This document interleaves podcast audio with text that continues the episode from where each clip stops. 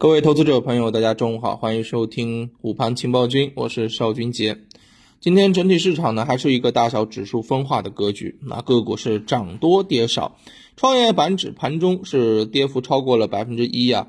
那么特别是今天一些高位的这个题材杀跌是比较严重的，储能呢、锂电呢、稀土呀这些板块啊是很明显的出现了一个回落，所以。嗯，也跟大家强调过啊，不能在这个时候去追高。什么原因？就是防这个时候你根本就有的时候就跑不了，可能两三天就是在这边晃悠，但是一根阴线下来之后，那你真的是猝不及防啊！而且的话，这个又浪费时间，一砸下来。啊，现在都是慢涨快跌，我说牛市行情嘛，对吧？一砸下来之后，你可能又浪费好好多的时间，起码一个星期啊，起码一个星期。所以这个时候啊，大家千万要啊稍微的这个谨慎一下。另外一方面呢，我们呢可以看到啊，今天嗯，其实下跌的都是一些龙头的标的啊，比如说宁德时代呀，比如说比亚迪呀，对不对？跌的就比较多。而另外一方面啊，涨的那些东西啊，嗯，医美涨了啊，证券涨了。然后呢，MCU 芯片涨了，氢能源也在持续的上涨，所以啊，你看啊，还是围绕着这些高景气的方向在持续的走强啊，你不服都不行。那么其实我们打不过，那就加入呗，对不对？所以选择当中的一些回落的高景气的品种啊，参与就行。那么比如说像今天的这个芯片啊，就是一个非常好的方向。我们之前一直在跟大家讲说，非这个啊，此前这个半个月的这个下跌啊。我们说这个芯片回调到位，对吧？千万不要等到它回踩上去，开始冲上去的时候，就浪费了这么一个上车的时间点，是不是啊？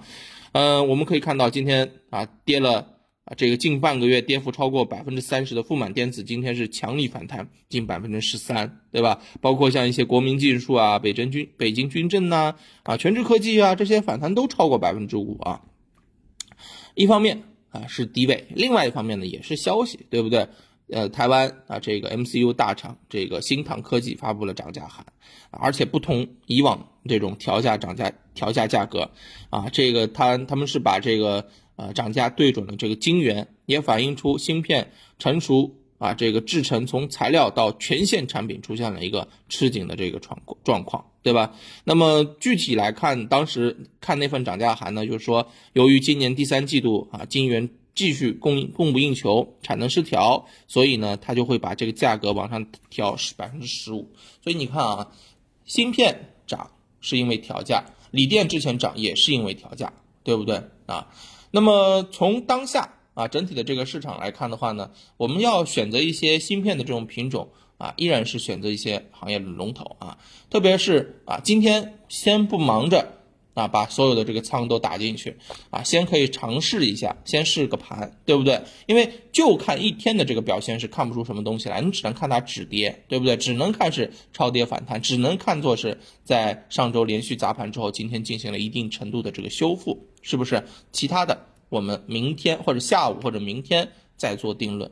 那么另外一个今天这个活跃的板块是氢能源，氢能源这一块的话呢，要提醒大家啊，也是在连续的创出新高，所以冲高这边是不太啊合理的了啊，不太合理的啊。总之呢，嗯，连续呃这几天高景气的持续热度不减，那么资金呢也是出现了一些弃高就低的啊这个明显的这种举动，所以去找高景气行业当中回调充分的，对吧？